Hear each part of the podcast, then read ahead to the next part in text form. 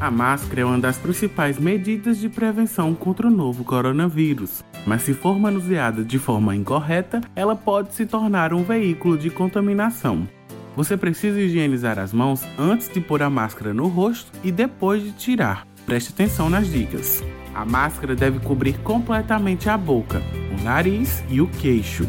Não puxe a máscara para o queixo e nem encoste as mãos na parte da frente ao tirar ou colocar. O ideal é que a máscara seja retirada segurando pelos elásticos. E antes de ser descartada ou lavada, é importante colocar a máscara em um saquinho, sem contato com outros objetos. E não se esqueça, o uso da máscara é individual.